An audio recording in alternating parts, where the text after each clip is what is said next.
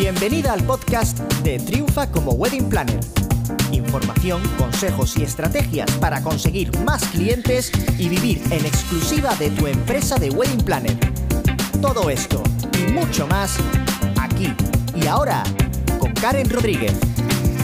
Hola, ¿qué tal? ¿Cómo estás? Bienvenida, bienvenido a un nuevo episodio del podcast Triunfa como Wedding Planner. Yo soy Karen Rodríguez, directora de My Wedding Planner Academy, y en el episodio de hoy te voy a contar qué está pasando con las bodas de 2024. Si eres Wedding Planner y llevas ya tiempo con tu empresa, al menos llevas dos, tres años o mucho más, eh, seguramente ahora mismo debes estar un poco como desubicada pensando, ostras, ¿Qué estoy haciendo mal? ¿Qué está pasando con las bodas de 2024? Porque aún no tengo mi agenda llena. Em, mira, te voy a contar en este episodio lo que pasa. Lo que pasa es que nos hemos mal acostumbrado a un hábito, a un cambio de hábito de consumo que hubo a raíz de la pandemia de 2020. E, esa circunstancia ha terminado, han venido otras y ahora se ha vuelto a producir otro cambio de hábito de consumo en las parejas. Así que prepárate un café porque te cuento lo que ha pasado el por qué y qué es lo que tienes que hacer para poder llenar tu eh, agenda de 2024, 2025 y posteriores. Pero ante todo, calma, calma, calma, calma. Mira, eh, te cuento, en 2020, a raíz de la pandemia, se produjo lo que la prensa bautizó como el boom de las bodas. Em, en 2020 no se pudieron celebrar bodas más allá de ese primer trimestre, de enero a marzo, que había muy poquitas, y luego al final de año sí que alguna boda, eh, pero em, se pudo celebrar, pero ya sabes, ¿no? Con todos esos protocolos COVID, mascarilla, gel, poca gente, ventilado. Bueno, la verdad que 2020 fue un año raro porque fue un año mm, con prácticamente mm, cero bodas, o sea, sí que hubo alguna, pero muy, muy, muy, muy poquitas. El 80% de las bodas que estaban previstas no se pudieron realizar, solo se, eh, se realizaron un 20% de las bodas. ¿Qué pasó después? Que en 2021, en el primer semestre, hubo un rebrote, una nueva oleada de COVID y de nuevo hubieron restricciones.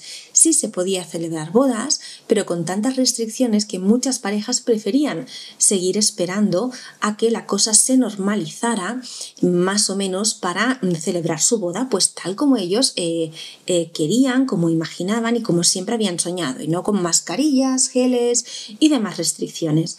Eso produjo que en la segunda mitad de 2021 y todo 2022 hubiera un boom increíble en las bodas. ¿Por qué? Porque se juntaron las bodas de las parejas que no se pudieron casar en 2020 y que aplazaron sus bodas para 2021 e incluso 2022.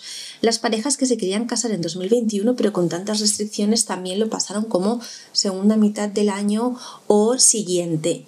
Eh, más eh, todas las parejas que no tenían planes de bodas, pero que debido a todo ese agotamiento pandémico decidieron que no querían esperar más, que no sabían si pasado mañana nos iban a volver a encerrar o iba a volver a haber una epidemia de lo que fuera y que ellos tenían ganas de celebrar y querían hacerlo ya. Con lo cual a todas esas bodas atrasadas de 2020-2021 se sumaron las que tocarían como normal que se celebraran más un rebrote nuevo de bodas que en circunstancias normales quizá no se hubieran acelerado tanto, pero como la gente estaba con tantas ganas de celebrar y con la lección aprendida de que no dejes para mañana lo que puedas hacer hoy, que realmente hubo un boom impresionante eh, en las bodas en todo el mundo. Si nos centramos en España, te puedo decir que este boom fue tal que se llegaron a colapsar los registros civiles y de nuevo la prensa se llenó de noticias como que eh, los registros civiles estaban colapsados, que según la zona había de 6 a 9 meses de espera para iniciar el expediente matrimonial y que luego otros tantos pues para poder finalizarlo y demás y que eso estaba provocando que muchas parejas no se pudieran casar ese año o el año siguiente debido a todo ese retraso. Tanto fue así que el gobierno pues, eh, se puso manos a la obra para solucionar este problema y desde, si no me equivoco, abril de 2021, finales de abril de 2021, se dio potestad a que los notarios en España también pudieran iniciar el expediente matrimonial. Hasta esa fecha los notarios podían oficiar bodas pero no iniciar el expediente matrimonial que solo se podía hacer en el registro civil. A partir de, ya te digo, abril de 2021 le dan la potestad a los notarios para que también ellos puedan iniciar el expediente matrimonial. Eso sí, no es de manera gratuita, es cobrando, tampoco no es un precio desorbitado, pero eso permitió pues desahogar un poco los registros civiles. Vale, todo esto es lo que nos estaba pasando de entre 2020 y 2022 con ese boom increíble de las bodas. Em, ¿Qué está pasando ahora? ¿Qué está pasando en 2023? En 2023 tienes que entender que la realidad ha cambiado. Primero que todo ese boom de bodas pospuestas se ha terminado. Todas esas bodas que se pospusieron en 2020 ya se han celebrado o el 99,99% de ellas ya se han celebrado, con lo cual ese tapón se ha desbloqueado. ¿Qué más ha pasado? Pues que estamos viviendo una guerra que ya se alarga demasiado en el tiempo. Tenemos la guerra de Rusia y Ucrania aquí en Europa eh, que siempre genera malestar eh, económico y que en nuestro caso además ha provocado una crisis energética eh, durante finales del año pasado y principios de este hemos tenido problemas con el abastecimiento de gas, petróleo, etcétera eh, y ello pues, ha provocado eh, un incremento de precios en lo que es la cesta de la compra. Muchos productos han subido sus precios porque eh, se habían encarecido las energías para poder realizar toda la manufactura de esto. A todo este encarecimiento de los precios de lo que es la cesta de la compra debido a la crisis energética debida a la guerra, se ha sumado también una recesión económica. Eh, uno de los bancos de Silicon Valley en Estados Unidos quebró, en Suiza otro banco también quebró, de hecho el banco de la competencia lo tuvo como que absorber para que no hundiera el país y, demás, pero esas dos quiebras eh, que estaban muy juntas en el tiempo eh, más toda esta incertidumbre y demás, ha provocado una recesión económica muy fuerte, muy heavy, que se viene gestando desde 2022 hasta ahora que nos llega 2023.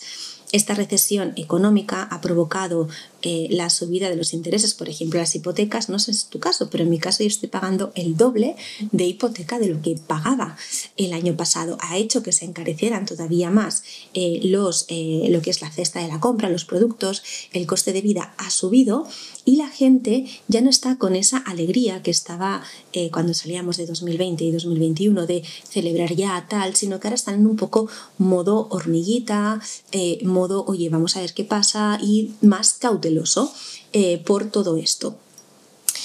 Por eso ha habido el cambio del patrón eh, pospandémico en el que, como había tanto boom de las bodas, las parejas tenían que contratar con muchísima antelación. De hecho, de 2020 a 2022, las parejas estaban contratando a sus proveedores con una media de un año a dos años vista, lo mínimo era un año, y cuando te contrataban a un año vista era como, wow, vamos tardes, que no vamos a poder encontrar proveedores, porque había tanta sobredemanda en el sector que realmente la mayoría de proveedores mm, estaban mm, ya con agendas llenas. ¿Qué pasa ahora? Que ahora hemos vuelto a los patrones pre pandémicos, a lo que era la realidad de las bodas en 2019 hacia atrás, ¿vale? 2018, etcétera, etcétera. Y es que lo normal es que las parejas te contraten eh, de nueve meses a un año vista, ¿no? Entre con una antelación de nueve meses a, a 12 meses. Por eso, a estas alturas todavía no has llenado tu agenda de 2024, porque todo lo que es el marco socioeconómico ha cambiado, porque todo lo que es el marco sociosanitario ha cambiado y los hábitos de nuevo han cambiado. No hay esa necesidad de contratar con tanta antelación. De hecho, toda la inseguridad que estamos viviendo a nivel económico, geopolítico y demás no nos permite, no, nos entra en la cabeza hacer planos, planes tan eh, a, a, largo plazo. ¿no?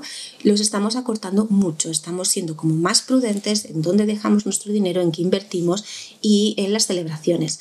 ¿Esto significa que no va a haber bodas? No, para nada, por supuesto. Va a haber bodas, va a seguir habiendo el mismo número de bodas. Lo que pasa es que antes eh, era muy fácil conseguir bodas porque había sobredemanda en el mercado. Ahora la demanda se ha regulado, es una demanda normal, lo que era mm, en 2019 y en años anteriores, no lo que ha sido esta rara realidad de 2020 a 2022. Con lo cual, si ahora quieres cerrar tu agenda y conseguir bodas, primero, debes entender que las parejas ya no contratan con tanta antelación, sino que lo hacen de nueve meses a un año vista.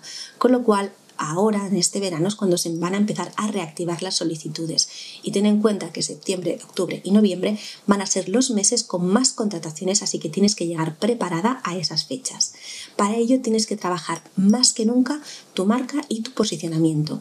Antes, debido a la sobredemanda, había muchas oportunidades para la gente que empezaba y que tenía poquita experiencia de conseguir bodas. Ahora, si quieres conseguir bodas, eh, mm, tienes que proyectar mucha profesionalidad, eh, tienes que currarte muchísimo esa imagen que estás proyectando, esa comunicación que estás proyectando y ganarte mucho más la confianza.